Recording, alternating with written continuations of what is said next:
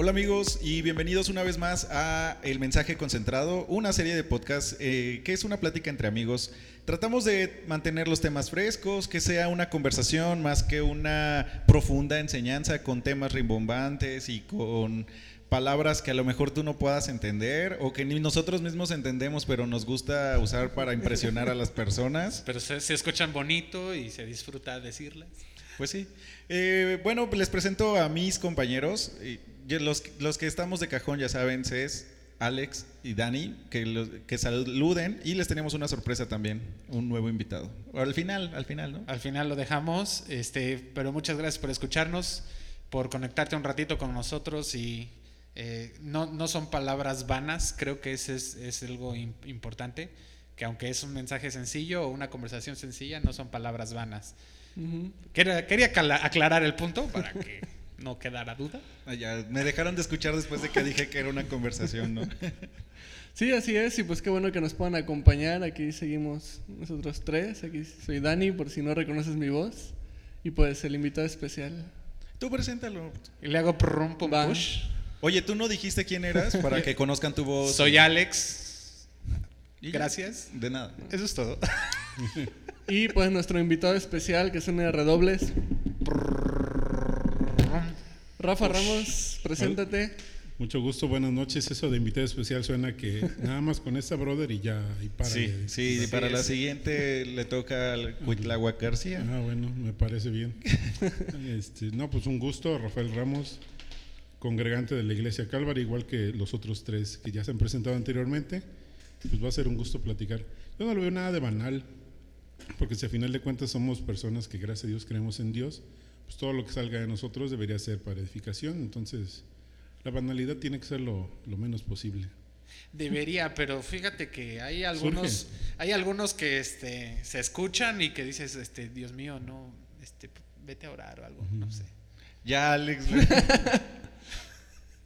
bueno, para entrar al tema del día de hoy, sin juzgar a otros podcasts ni a otras personas, eh, fíjense que le voy a dar introducción a, a- al tema con una historia. No sé si ya vieron ustedes La Sirenita, ¿no? ¿Ya la vieron? La antigua o la live action. No, no, todavía no sale. Ah, no, todavía sale? Todavía no sale. Ah, ok. Sí, yo no la he visto. Yo, yo como tengo dos hijas pequeñas, la he visto como unas 65 o 68 veces, nada más. Ok, bueno, recordarán ustedes que Ariel tiene un deseo muy grande por, eh, pues por estar en un lugar al que ella no pertenece.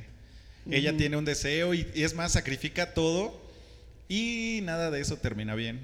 Entonces, ya ese es mi intro y luego voy a traer a la sirenita en lo que quiero regreso, ¿no? Sí, en lo que quiero decir más adelante. Pero, ¿cómo nosotros podemos arriesgar tanto por algo que deseamos o algo que queremos que ocurra en nuestra vida, pero no siempre va a ser lo mejor para nosotros? Entonces el tema de hoy, amigos, es la tentación.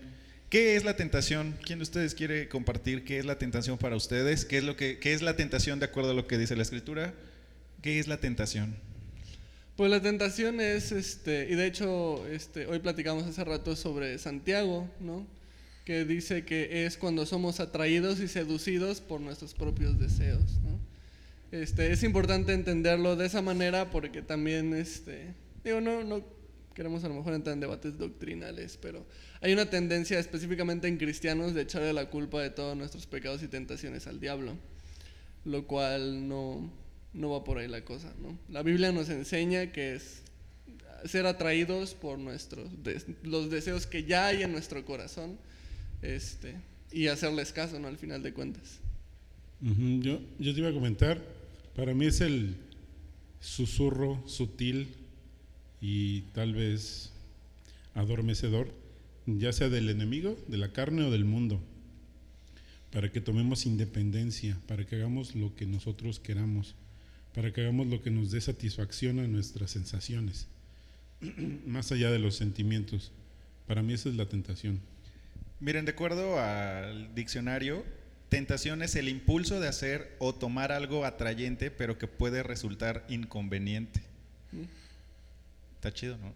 Sí, es- Está es- bueno. está padre porque declara el final de la- de la- del asunto, o sea, que puede resultar inconveniente. Porque no, no ninguna tentación es como este seguro. Va- vas por la tentación porque todo va a estar muy chido y al final todo va a estar muy bien y al- el resultado final va, va a ser este genial. No, realmente no. Y una segunda definición lo pone como persona, cosa o situación que atraen de forma irresistible.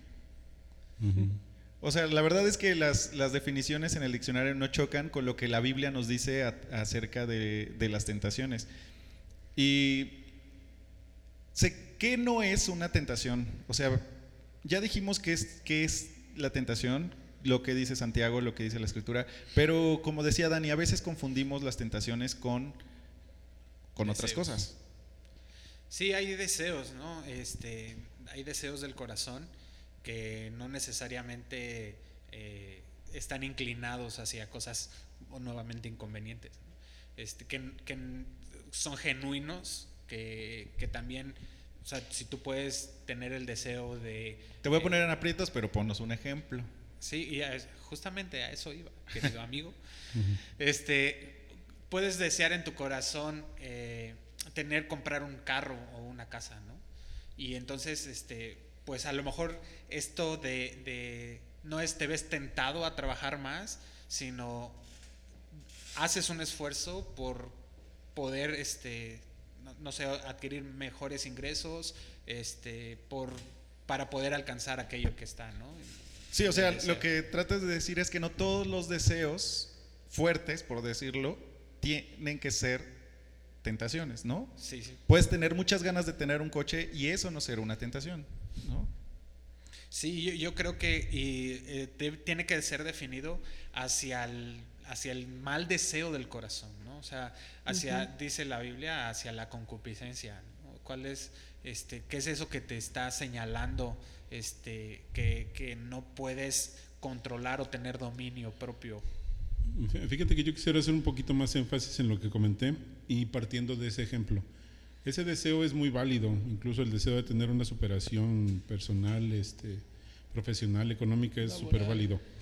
Pero si queremos hacer eso por nuestra cuenta, si queremos marcar esa línea de independencia, de decir yo lo hago porque yo quiero y porque yo puedo y con lo que yo puedo, dejando de lado a Dios, ahí es donde entra sin problema el hecho de que pueda llegar a ser una tentación, porque entonces vas a buscar otras alternativas que te lleven a pecado para poder alcanzar ese fin.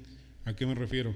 Por ejemplo, eh, necesito ganar más dinero, pues empiezo a lucrar de alguna manera ilícita con información de mi trabajo, con conocimientos que tengo. Pero entonces te ves tentado a lucrar de manera Sí, ilícita, ¿no? sí, por eso. Sí, no, es, el mal- no, es el, el- no es el deseo de la casa o el trabajo, sino es el, codicia o la avaricia. Ajá, esa es la tentación.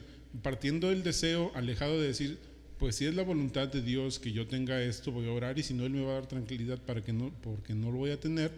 Entonces caigo en la tentación de hacer otras actividades que son pecaminosas, que me llevan por un mal camino para alcanzar ese deseo. Yo creo que va muy ligado la tentación hacia la independencia de, de Dios. Y eso lo vemos claramente en el inicio de las escrituras bíblicas.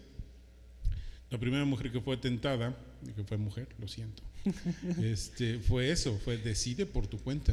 O sea, tú eres la que manda, el hombre que está contigo no hizo nada, no va a hacer nada, decide, sé tú la cabeza. Ah, sí es cierto, tiene mucha razón. Ahí está la primera feminista. Dijo, yo soy la que manda y ve dónde estamos. Dani. Hermano, por favor. porque- Ah, sí, perdón, perdón, no, córtale, le cortan. Yo por eso ya dije, Dani, Dani, da- salva, salva, salva, salva el podcast. Sí, no, ¿qué no es la tentación? Este, di- digo, han hecho comentarios muy acertados y finalmente, al final de cuentas, es, es cierto, o sea, es, es lo que va inclinado a una dependencia de Dios, a, un a hacer a Dios a un lado, o sea, no todo deseo es malvado. Este, yo creo que son comentarios este, súper acertados. Pero al final de cuentas yo creo que este, parte bien importante es, es este, aprender a... Y de hecho creo que esto lo llegamos a hablar en, en, en el podcast anterior o el pasado. Que eh, tú no de- debes de re- saber reconocer tus áreas de debilidad, porque al final de cuentas la Biblia nos, nos enseña que viene de nuestros propios deseos, de nuestras propias concupiscencias. Entonces, este, tener deseos no es malo, pero hay- debe haber un dominio propio sobre nuestros deseos y yo creo que es ahí donde entra la tentación, ¿no? Porque al final de cuentas, incluso el versículo, sería interesante también diferenciar la diferencia entre la tentación y el pecado, porque el mismo libro de Santiago nos enseña que la tentación en sí no es pecado, pero cuando da luz, da luz al pecado, o sea, cuando, cuando lo concedemos, ¿no? Entonces, este, que el, el hecho que tú seas tentado no significa que estás pecando, el pecado viene cuando tú cedes, ¿no? Ante esa tentación, entonces se convierte Por en eso, pecado. por eso el texto dice, no hay ninguna tentación que no, que no sea humana, y, pero fiel es Dios, que nos da juntamente con la tentación la salida. Entonces, este, es importante esto eh, en el hecho de que podemos vencer la tentación. O sea, la- que no está la tentación ahí para que la venzamos, sino que podemos vencerla. Es- es- hay una diferencia ahí que... Oigan, se que menciona mucho la palabra concupiscencia cuando hablamos de tentación. ¿Podríamos dar una explicación en palabras simples de qué es? Deseos. En NTV. En una explicación en NTV. Ándale, en NTV. Yo dije, ¿qué? Lo que tu mente ve, yo así, ¿qué? Creí que eso había dicho. Que no te viajes es NTV. Pues es que concupiscencia es simplemente deseo pecaminoso o deseo inapropiado. Su- Si lo buscamos en el diccionario, San Google, dice que es un deseo de bienes materiales o terrenos, en especial el deseo sexual, exacerbado o desordenado. Y hay, hay este, palabras claves aquí que es, es importante mencionar, mencionar, que es este, desordenado o exacerbado. Ujú. Entonces, cuando un deseo está mu- mucho más allá, lo justo lo que decía este Rafa, si, si este deseo por, ten- por tener, o sea, yo deseo comprarme una casa, ¿sí? Pero entonces si, me de- si mi deseo por comprarme la casa es, es, es exacerbado y desordenado, que me hace y me produce caer en, en- en- en tentaciones, ¿no? De, de avaricia y de ilegalidades y demás, entonces ahí es donde, la, donde entra esta palabra y, y, este, y define la concupiscencia como, como ya un, eh, un desorden. ¿no? Y, justamente Dios, cuando, habla, eh, cuando Dios nos habla en su palabra, viene a poner orden, ¿no? Viene a poner orden, este, eh, a, a- a balancear tu carne, a, a hacer morir tu carne, a los deseos de tu carne y esos deseos que están fuera de proporción, ¿no? Entonces no es malo desear algo, este, pero fuera de proporción. Oye, Alex, pero mucho se ha manejado en la iglesia a través de esos textos que deja de ser tentado un cristiano. ¿Es verdad? Nunca en la vida. Mira, desde que tú abras tu Biblia en Lucas capítulo 4 y ves que Jesús fue tentado, sabes que los cristianos que dicen que no son tentados son los mentirosos. O sea, yo lo traigo a la mesa porque hay mucha gente que dice, no, yo, ya eso ya para mí, o sea, la tentación no es un problema. Oye, o que Todos puedes, los días y varias veces al día. O o que puedes dejar de ser tentado de algo, ¿no? Que eso yo creo que yo creo que eso sí tiene un poquito más este un poquito más sentido. En el sentido, por ejemplo, de que si algo a mí me producía atracción desordenada y al momento de venir a Cristo, de, de cómo Dios trató conmigo, ese tema, puedo dejar de desear eso, pero no significa que no tenga otro tipo de tentaciones. Sí. Claro, como, como los, este, los malos de los caballeros del zodiaco, siempre va a haber otra más fuerte más arriba. Y se termina la saga y se inventan otra saga nueva. Y La casa ese- de- Sí. Ah, Nada más faltó que lucharan contra las casas de los mayas y latinoamericanos. Oye, ya me hiciste sentir mal. Yo empecé con una referencia de la sirenita. Ahora me siento mal. Debe empezar con una de Dragon Ball. Y te ganó, te ganó en Sí. esta El, referencia. este, el ejemplo que daba hace rato, bueno, del que iba a partir Alex, creo yo, y luego lo mencionó Dani, está bien padre, porque tú dices, el cristiano nunca va a ser tentado. Entonces, eh, confiamos en alguien que sí fue tentado, somos diferentes a él, o qué onda.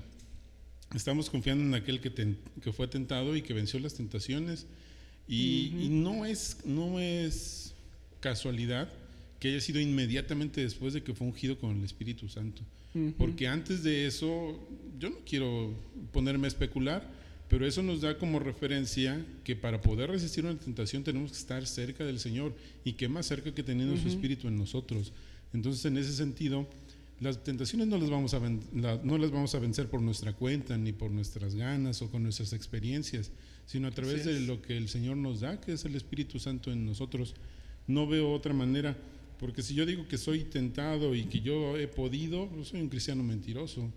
Es Por e- más, ni siquiera soy cristiano, creo. Por eso dice la, o sea, él dice, dice la Biblia que él fue tentado en todo. Claro, claro. Y eso está muy padre porque nos, nos coloca ahí así de, Así es. este, ¿hay algo en lo que eres tentado? Jesús también. Yo también. Y eso nos pone en, en un, en un panorama de empatía, porque, porque precisamente ese versículo que está en Hebreos 4 nos dice que no tenemos un sumo sacerdote que no pueda compadecerse, o sea, o entender nuestras debilidades, ¿no? Entonces de ahí es algo súper padre porque a veces el cristiano, digo, por un lado está el cristiano que dice, no, yo ya no soy tentado, yo ya soy cristiano. Pero por otro lado está el cristiano que está padeciendo por, porque efectivamente es tentado y mucho y entonces entra en condenación, ¿no? Y soy poco espiritual. ¿no? Y entonces no soy digno y entonces dependiendo que la iglesia en la que esté, digo, no voy a entrar en eso, pero a lo mejor ahí me hacen sentir que no soy digno todavía más de lo que yo ya lo siento. Entonces, pero entonces viene Hebreos 4 que nos habla de, de Jesús en todo su, su, su- su magnificencia. Y dice, no tienes un sumo sacer- sacerdote que no te entienda porque él mismo también fue tentado. Entonces, esperanza, ¿no? Está padrísimo. Oigan, Pablo menciona algo muy importante. Pablo, el apóstol Pablo. ya hablo así como si fuera cualquier, Pablo, Pablo, mi compa. como si fuera cualquier El hijo de Pablito. vecina. El apóstol Pablo nos San habla Pablo. Que esas cosas que queremos hacer, esas cosas no hacemos. Y las Ujú. cosas que no queremos hacer, justamente eso, Es lo que eso hacemos. Eso es tentación. O sea, ¿creen que Pablo haya hablado en sus cartas de, de ser tentado? Pablo fue tentado. O sea, ya vimos el ejemplo de Jesús, ¿no?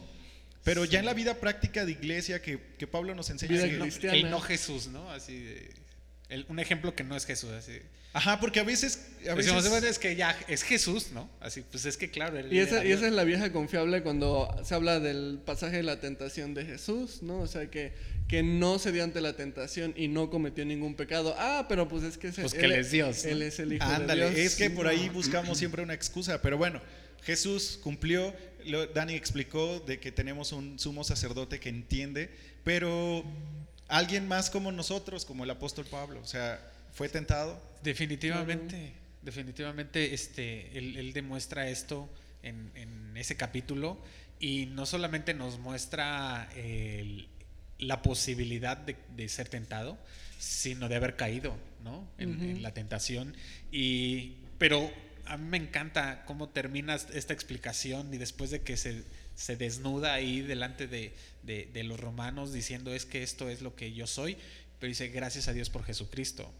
O sea, al final de todo esto es gracias a Dios por Jesucristo, porque tenemos esta esperanza, porque tenemos quien se compadece, porque a pesar de que puedo caer en la tentación y puedo este, ser sujeto ¿no? de la ira otra vez, ya no, no, no, neces- no pues no iba a decir no necesito, sino más bien estoy cubierto porque Jesucristo fue el que recibió la ira de Dios. Entonces, puedo, puedo haber sido sujeto que cayó en la tentación, pero gracias a Dios por Jesucristo. Hay, hay una parte que comentaba hace rato que no sé si me distraje o no se profundizó, pero de que, ay, bueno, no, hay- este, no, no cuenta porque Jesús era Dios. Pero es que hay que entender, y aunque entremos en aspectos tal vez un poco más profundos teológicamente hablando, que Él fue completamente hombre. Ujú. Fue completamente hombre, pero era completamente Dios. Pero todo lo que realizó, lo realizó como hombre, pero con el Espíritu Santo. Es. Si vemos, y, y insisto mucho en esa parte, o sea, después del Jordán es, es otra cosa. O sea, de ahí es definitivamente distinto y de ahí en adelante es donde empezamos a ver ese tipo de, de acciones.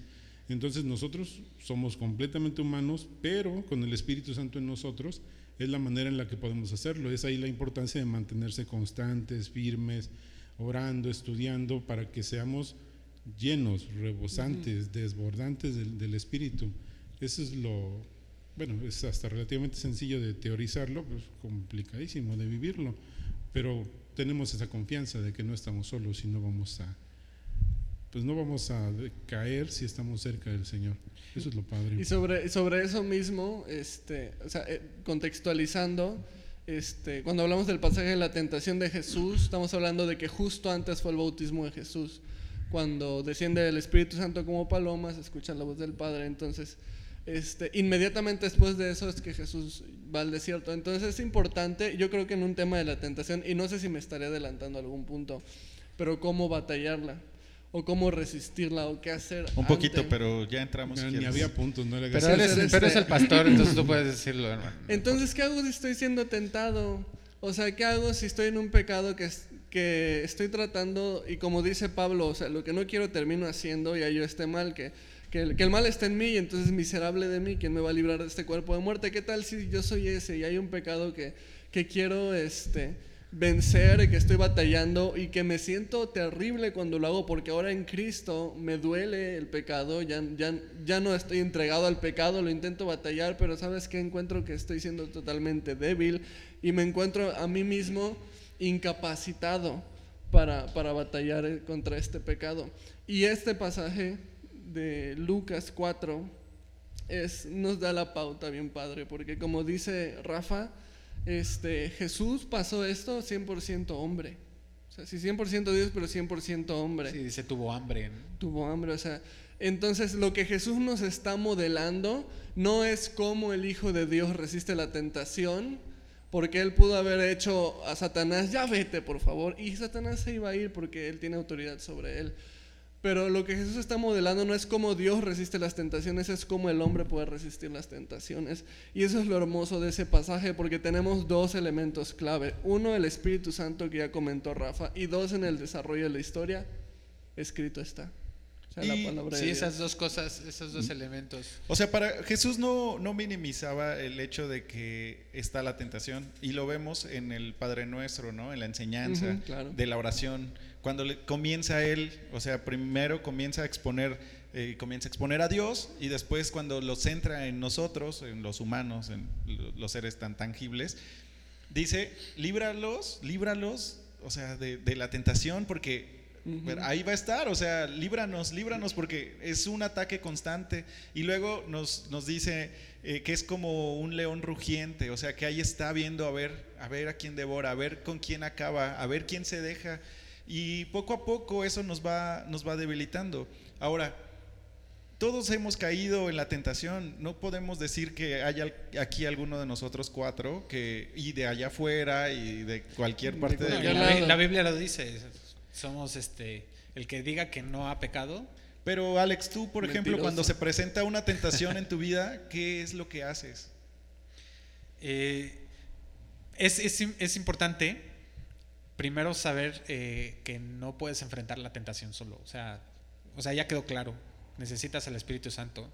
Y lo segundo es que necesitas la palabra. Eh, ahora, pues abriendo mi corazón y confesando, en efecto, este, no siempre, no porque estemos en la iglesia o estemos sirviendo en la iglesia, eh, significa que no hayamos caído en tentación. O sea, la verdad es que es, es muy fácil caer en la tentación.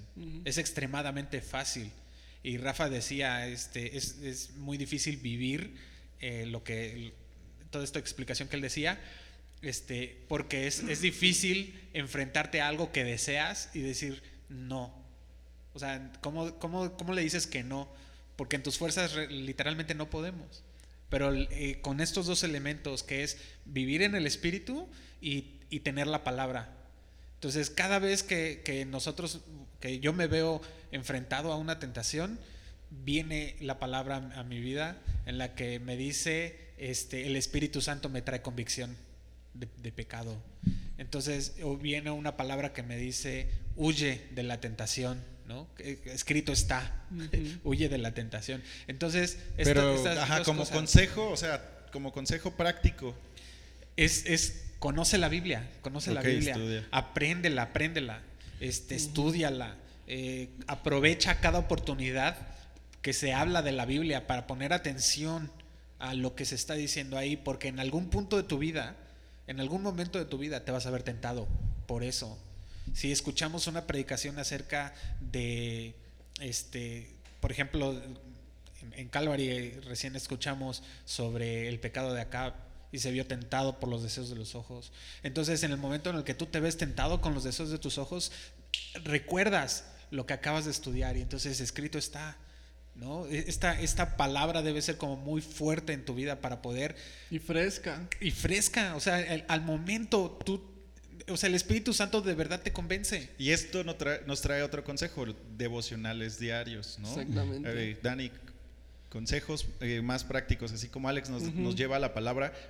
Y bueno, van conectados, ¿no? Los Sí. devocionales y así, pero ¿qué otra cosa podríamos eh, poner en práctica? Pues mira, los, primero los, los consejos de prevención, ¿no? Porque, este, digo, una cosa es cuando estás en tentación, pero tú sabes que antes de tentación hay, hay cosas que pueden prevenirte de esto, y es lo que dice Alex, la oración, la palabra, una relación este, personal con Jesús a través de su palabra, una permanencia en su palabra, porque créeme que cuando tú tienes la palabra fresca, eh, las tentaciones se van a ver mucho más débiles. Pero entre la palabra se sienta más añejada en tu vida, entonces las tentaciones se van a sentir más fuertes, y no porque las sean, sino porque realmente no tienes eh, fresca la palabra de Dios, la oración en tu vida. Ahora, cuando estás en la tentación, el consejo inmediato es huye. Es huye. O sea, no, el cristiano no le va a coquetear al pecado, sino que va a huir del pecado. El hecho de que seas cristiano y tengas el Espíritu Santo no significa que eres este, un superhumano que puedes estar en donde sea y, y no, no vas a sentir ninguna tentación, al contrario. Este, la tentación va a estar más fuerte sobre ti porque ahora estás dentro de una batalla espiritual. Oye, pero hay quien dice, no, pero Dios conmigo, yo puedo, adelante, y el Espíritu Santo conmigo, vamos contra la... Fí- Fíjate que en ese, en ese sentido me gustaría comentar, este, yo soy, estoy muy en contra de la idea de esas aves que pasan el pantano sin, sin mancharse y esas ondas y que lo apliquen a la vida cristiana. O sea, nosotros somos seres humanos que estamos parados frente al pantano, punto. Pero al tener la palabra, la palabra no nos va a hacer que nos salga alas y que volemos. No, la palabra nos indica, date la vuelta y vete, o espérate que se Aléjate seque, del pantano. o busca otra Aléjate, alternativa. O sea, no es necesario que pases por allí en este momento, date la vuelta y ya. No, que no, si con la ayuda del Señor voy a pasar y... No, eso no va a suceder. Se, eso no. se o sea, sacan textos, ¿no? Y se Sí. ponen fuera de y contexto. aparte, ahí estás confiando en ti. Ahí estás poniéndote nuevamente tú al centro y decir, yo puedo, yo sé, yo voy a volar. Espérate, ¿en qué momento? En ningún momento.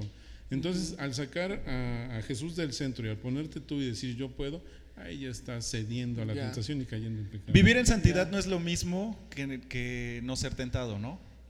Ah, claro, no. O sea, vivir en santidad, bueno, la santidad es un proceso, primero que nada. O sea, decir que somos santos no significa que somos perfectos, pero que estamos en un proceso de ser santificados, ¿no?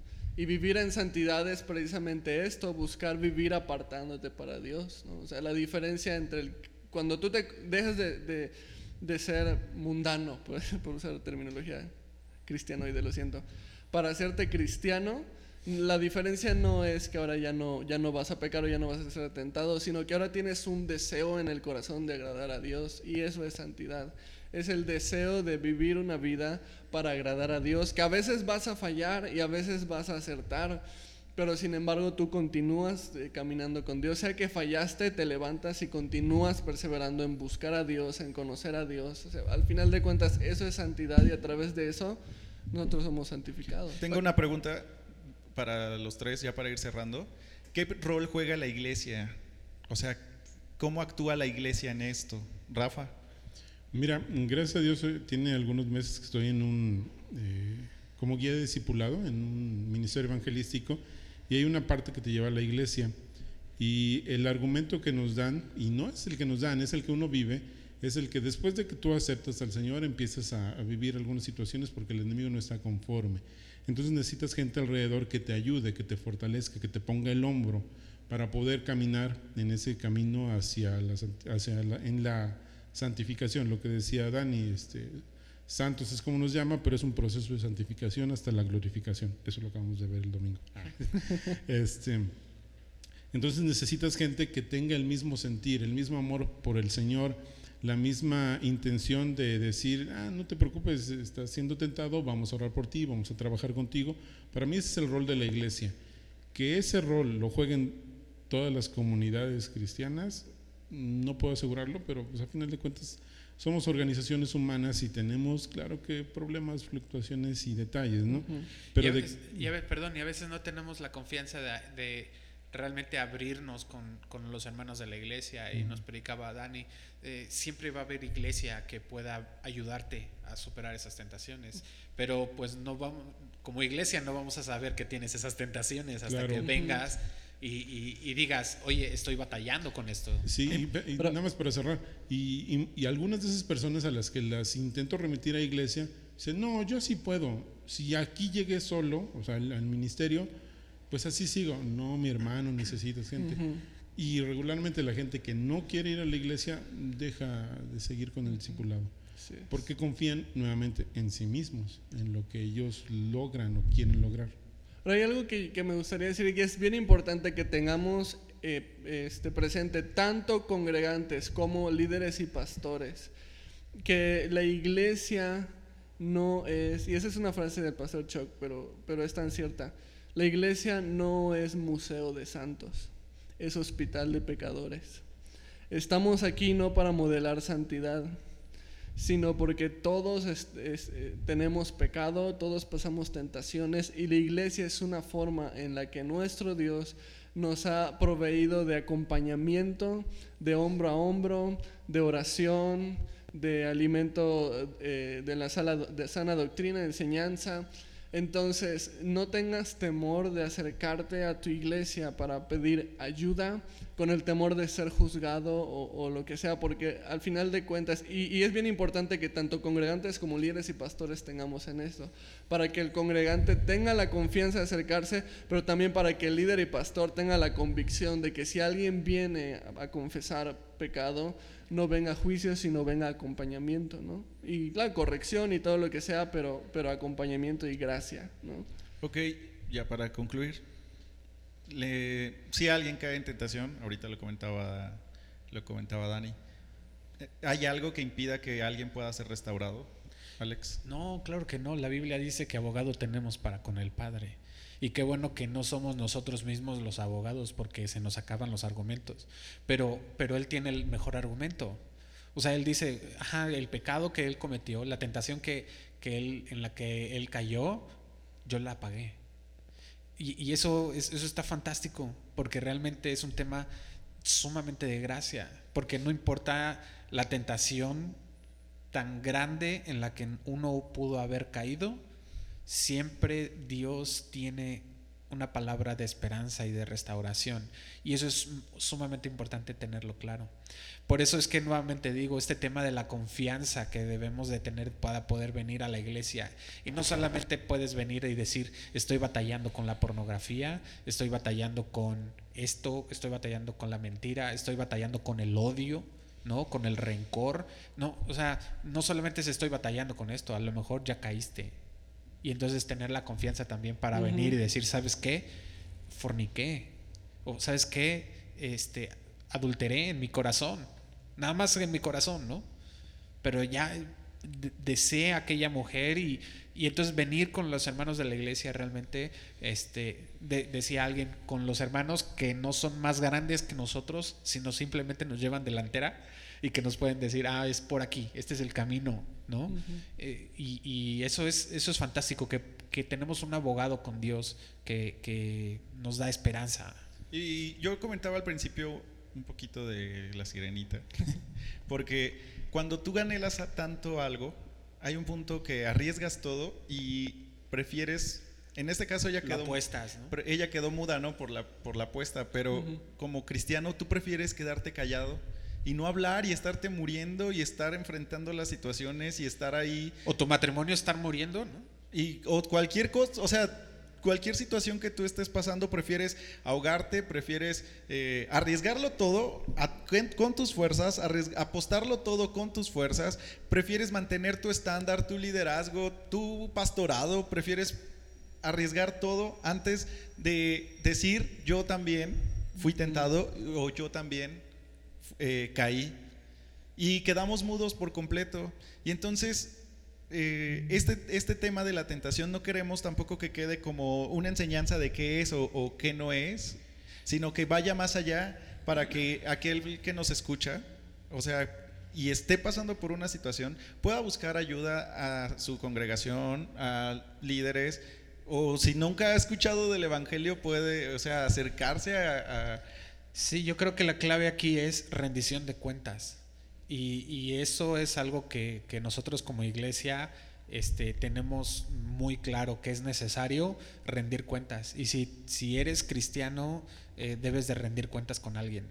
Yo y eso va a cambiar. Yo ya. rindo cuentas con mi pastor y mi pastor sabe algunos detalles de, de, de, situaciones en las que me he estado. Ahorita les cuento. Ya, el otro podcast el se otro llama podcast. Los, Las Tentaciones de Alex. Pero eso va a cambiar la perspectiva que nosotros tenemos de nuestro hermano, Rafa. Va a haber algo sumamente grande que vaya a afectar. No, no, no, no debe de haber, porque este, el consejero o la persona a la que le rindas cuentas, tu hermano en Cristo, tiene que estar bien cimentado en el Señor, con el Espíritu Santo dirigiéndolo. Por favor, no vayas con un chismoso en la iglesia Ah, que claro. está batallando con la tentación del chisme. Pues no, sí, este lo va a divulgar a todos. Pero fíjate que mencionaste algo que me pareció muy interesante. Y si bien la rendición de cuentas es la, pues no es la solución, pero es el camino para poder salir en cuanto a hermanos, alguien que nos esté escuchando y que viva, haya vivido tentaciones y ya esté cayendo en pecado y se sienta mal y ni siquiera quiera acercarse a la iglesia, al acercarse a la iglesia, lo que podemos hacer cuando se hable con él, nada más es una cosa, acercarlo a Cristo. Uh -huh. Pero Cristo de inicio a fin, o sea, desde que llegó a este mundo por amor a nosotros se hizo hombre, para sufrir desde el momento que fue concebido en el vientre de su madre, pasó por tentaciones, pasando por la cruz, por ese momento tan maravilloso en el cual él mismo dijo, y ahí está, tetelestai, todo ha sido pagado. Y ahí es donde el pecador se tiene que dar cuenta de que no hay pecado suficientemente grande que no haya sido llevado a la cruz uh -huh. y no haya sido un castigo suficientemente fuerte como para que el Señor no lo recibiera y dijera, no, es que ya lo que él hizo ya está muy duro, yo ya no pagué por eso, también pagó por eso. Y la belleza no termina allí. Por esa muerte se realiza esa unión entre el Padre y nosotros que da como finalidad lo que originalmente estaba pensado, una relación eterna entre Él y nosotros. Uh -huh. Eso es maravilloso y cualquier que hay, cualquiera que haya sido tentado, cualquiera que haya caído en pecado, tiene que saber que en Jesús encuentra ese que pagó, ese que fue el fiador solidario, como se le dicen los contratos este, civiles, y que ya sabe que tú no vas a pagar, o sea, ya sabe que no vas a poder, ya sabe que él agarró, firmó, y si él no hace, ya sé que no va a hacer. A ver, yo voy, yo doy. Y en eso descansas, en uh -huh. eso descansa uno como cristiano que a veces es tentado y cae en pecado, en eso descansa aquel que ni siquiera ha conocido a Cristo, pero que lo tiene que conocer, y en eso descansa toda la humanidad, la que le quiera aceptar, la que escuche el mensaje y diga, oye, eso me parece interesante, eso es el descanso. Dani, tanto el creyente como el no creyente que están enfrentando tentaciones en el mismo nivel, se les presenta el Evangelio o de la misma forma o hay alguna diferencia? Oh, pues es que el evangelio este, lo necesita tanto el creyente como el no creyente. Entonces, este, el, el no creyente necesita a lo mejor entender el evangelio por primera vez y el creyente a lo mejor necesita recordar el evangelio tal como es. Entonces, por vez. ajá, y continuamos este, escuchando y hablando el Evangelio y el Evangelio sigue siendo igual de poderoso que la primera vez que lo escuché hasta la última vez que lo escuché y sigue alimentándome y sigue animándome y sigue haciéndome crecer y acercándome a Dios y, y, ayudándome a conocer a Dios. Entonces, Alex, pues ya para terminar y ahorita todos hacemos, eh, sacamos una conclusión. Entonces, ¿el Evangelio tiene alguna limitante para transformar el corazón de una persona? O sea, muchas preguntas que hago es porque a lo mejor alguien realmente tiene esta pregunta así de, yo realmente puedo cambiar, o sea, realmente yo puedo llegar a Cristo y ser una nueva criatura. O sea, eso es posible, pero tengo un chorro de tentaciones, un montón de pecados. Es impos ya, ya intenté ir con psicólogos, ya intenté ir con, con terapeutas, con todo. ¿Es posible? No, o, o a lo mejor el pensamiento es, eh, es que todavía sigo siendo tentado. Cuando deje de ser tentado, entonces me voy a acercar a Dios, ¿no? Eh, y yo creo que al contrario. O sea, o peor, te dice, me voy a acercar a Dios para dejar de ser tentado. Otro- te, te vas a encontrar con nuevas Decepción que tentaciones. te vas a dar, amigo. Lo siento. Sí, sí, sí. Este, Cristo dice en su palabra, yo hago nuevas todas las cosas. Mm. Y, y esa palabra a mí me, me, me anima cada vez, cada vez que yo me veo tentado y cada vez que yo caigo en tentación. O sea, yo vengo a Dios y le pido perdón y, Dios me dice en su palabra, yo hago nuevas todas las cosas. Y si estás en Cristo, nueva criatura es. O sea, otra vez está el escrito está, ¿no? Esta palabra es, una realidad. Nosotros tenemos que tener una confianza total en lo que la palabra de Dios dice. Y, y así como Dios dice, eh, he aquí yo hago nuevas todas las cosas. Y, lo dice en, el Apocalipsis, ¿no? o sea, así como eso debería decir al principio, debería estar en el, principio de las cosas. No, él lo dice al final y dice, yo hago nuevas todas las cosas cuando, cuando podemos acercarnos a Él y podemos tener nuevamente una relación con Él y, otra vez y otra vez. Y yo lo veo con mis hijos, un ejemplo así como muy claro. Ah, la, la más pequeña está en este tema de control de esfínter, ¿no? Y entonces muchas veces me hace enojar como papá, me hace enojar porque O sea, sus idas al baño. porque no lo logra, ¿sí? Porque no lo logra. Y entonces, pero cada vez es, vamos a intentarlo otra vez. Va- vamos de nuevo. Y a lo mejor, este, el ejemplo pareciera muy, muy literal, ¿no? Porque pues la riegas, ¿no? La riegas. Así La- tal cual, igualito. la riegas y este, pero Dios te dice, eh, aquí estoy. Y no le dices, no has aprendido, te voy a sacar al patio. Ya no, voy a-". no has aprendido, te- ya no vas a ser mi hijo. O ya no vas a ser mi hija. ¿Sabes qué? Aquí está la puerta, salte, vete de aquí. O ya no le vas a dar de comer para que no tenga la necesidad. Y fíjate que ese, ese, ese- nos vamos a alargar, pero ese ejemplo es clarísimo porque son de las cosas como- que como papá dices, no puede ser que haya hecho eso otra vez aquí adentro. sí. Pero es cuando más gracia tienes que mostrar. Y cuatro veces en el día, ¿no? O sea, Ya es- lo hicimos dos veces, ya fue una Ya tercera. estoy- ¿Qué pasó? Y es ahí cuando tú recuerdas, creo que yo he hecho lo mismo más veces al día. Y ahí está el Señor perdonándome. Vengo yo al trono de su gracia y encuentro gracia. Entonces, bueno, hijo, ya, vamos a limpiar otra vez. Y mañana será otro día. Y en la noche lo volví a hacer. Pero bueno, ese es otro rollo, ¿no? pero sabes que hay una cosa, eh, ya, ya nos alargamos a ese. este, No, mi trabajo es aquí a contarles porque... No, y, y- y veo a mi hija que me dice, papá, lo logré. ¿Sí? Y, y es, y es entonces este momento de comunión, ¿no? Y, y- y me imagino a Dios así como, ¿ya ves? ¿Ya ves? Lo logr- lo- no lo lograste por ti misma. No, no lo lograste por ti mismo. Es porque la gracia de Dios ha estado contigo. Y cada vez que tú eh, vences una tentación, no es así de, "Ay, ya ves, sabía que tú eras capaz. No, dependiste de mí. Dependiste de mí. Y entonces las veces que ella lo logra es cuando yo más he estado cerca de, de ella. Cuando más eh, está constantemente cerca de mí. Cuando no lo logra es cuando está lejos. Híjole, qué literal es el, el ejemplo. Pero cuando está allá y cuando no me doy cuenta, cuando anda sola, entonces de repente llega y me dice, papá, ya, Ya me hice. ya me hice. Y entonces, otra vez, hija. Pero cuando estoy ahí cerca, cuando, a ver, oye, entonces la palabra de Dios hace eso.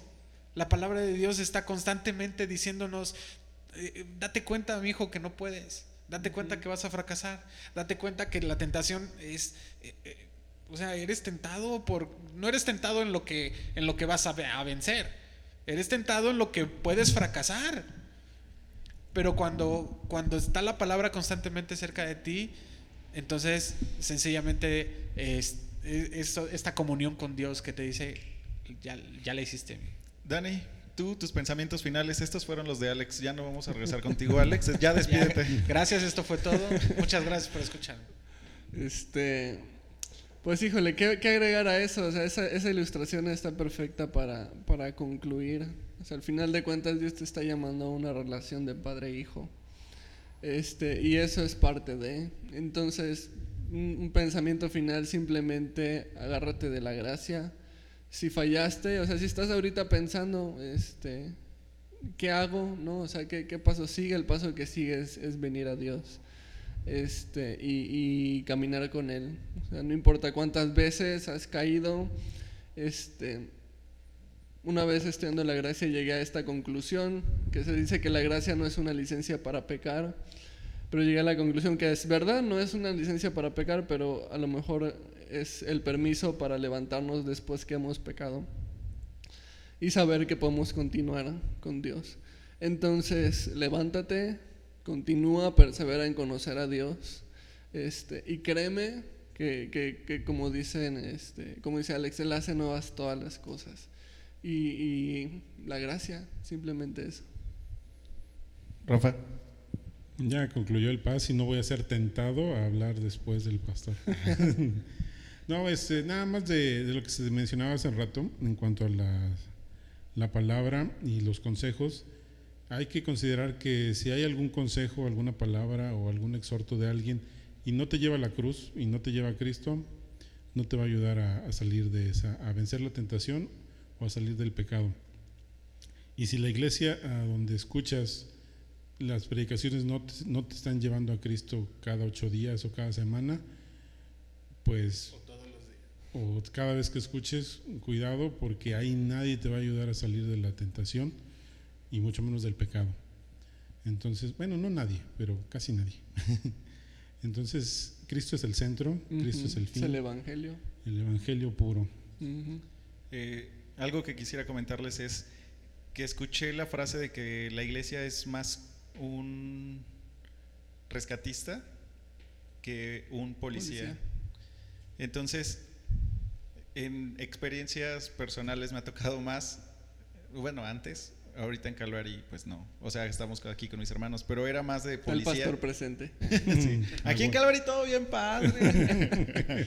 no, eh, Dios. o sea, realmente eh, llegar a la iglesia a, a mí me, me- me rescató realmente.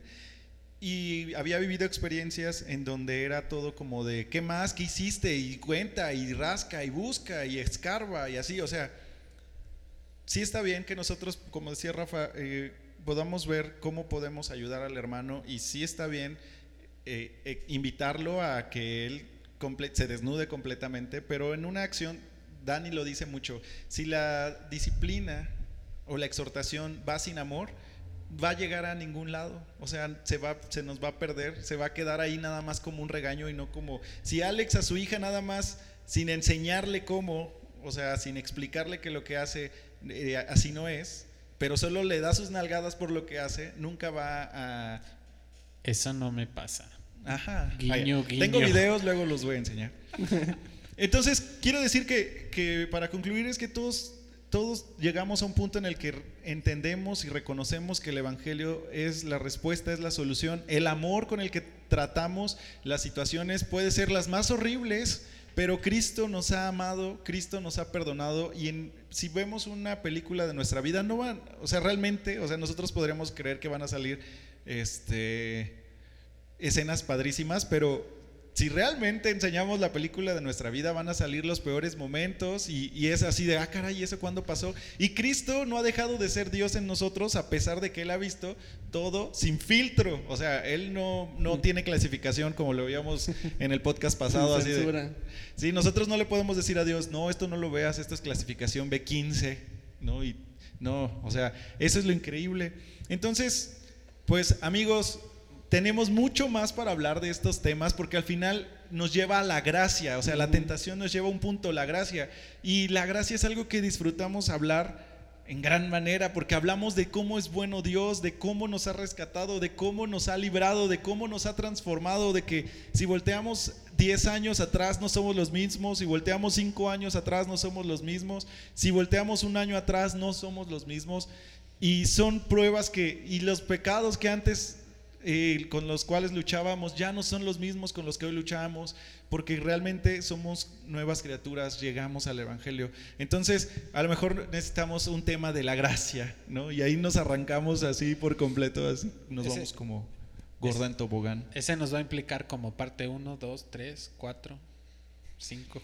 Y bueno, con esto concluimos. Queremos decirte eh, que la tentación puede eh, estar afectando en tu corazón, en tu vida, pero que la gracia es suficiente, la gracia es más grande. El Evangelio puede ayudarte a vencer esa tentación o si caíste a ser restaurado. O sea, la gracia todo lo cambia. Sí, si has escuchado este, este mensaje y ha llegado a tu corazón y necesitas que hagamos oración por ti, no dudes en escribirnos en, en nuestras redes, en, en la red social de Calvary, este, y seguramente habrá alguien que esté listo para poder hacer una oración contigo y acompañarte en este proceso. Ok amigos, pues yo soy Cés. Alex Sosa Dani García, tienes que decir. García. Rafa Ramos. Ok amigos, nos vemos en nuestro próximo episodio. Si tienen alguna sugerencia de un tema que quisieran que platiquemos, eh, escríbanlo con confianza en, nuestros, en nuestras redes sociales. Nos vemos. Adiós. Hasta luego.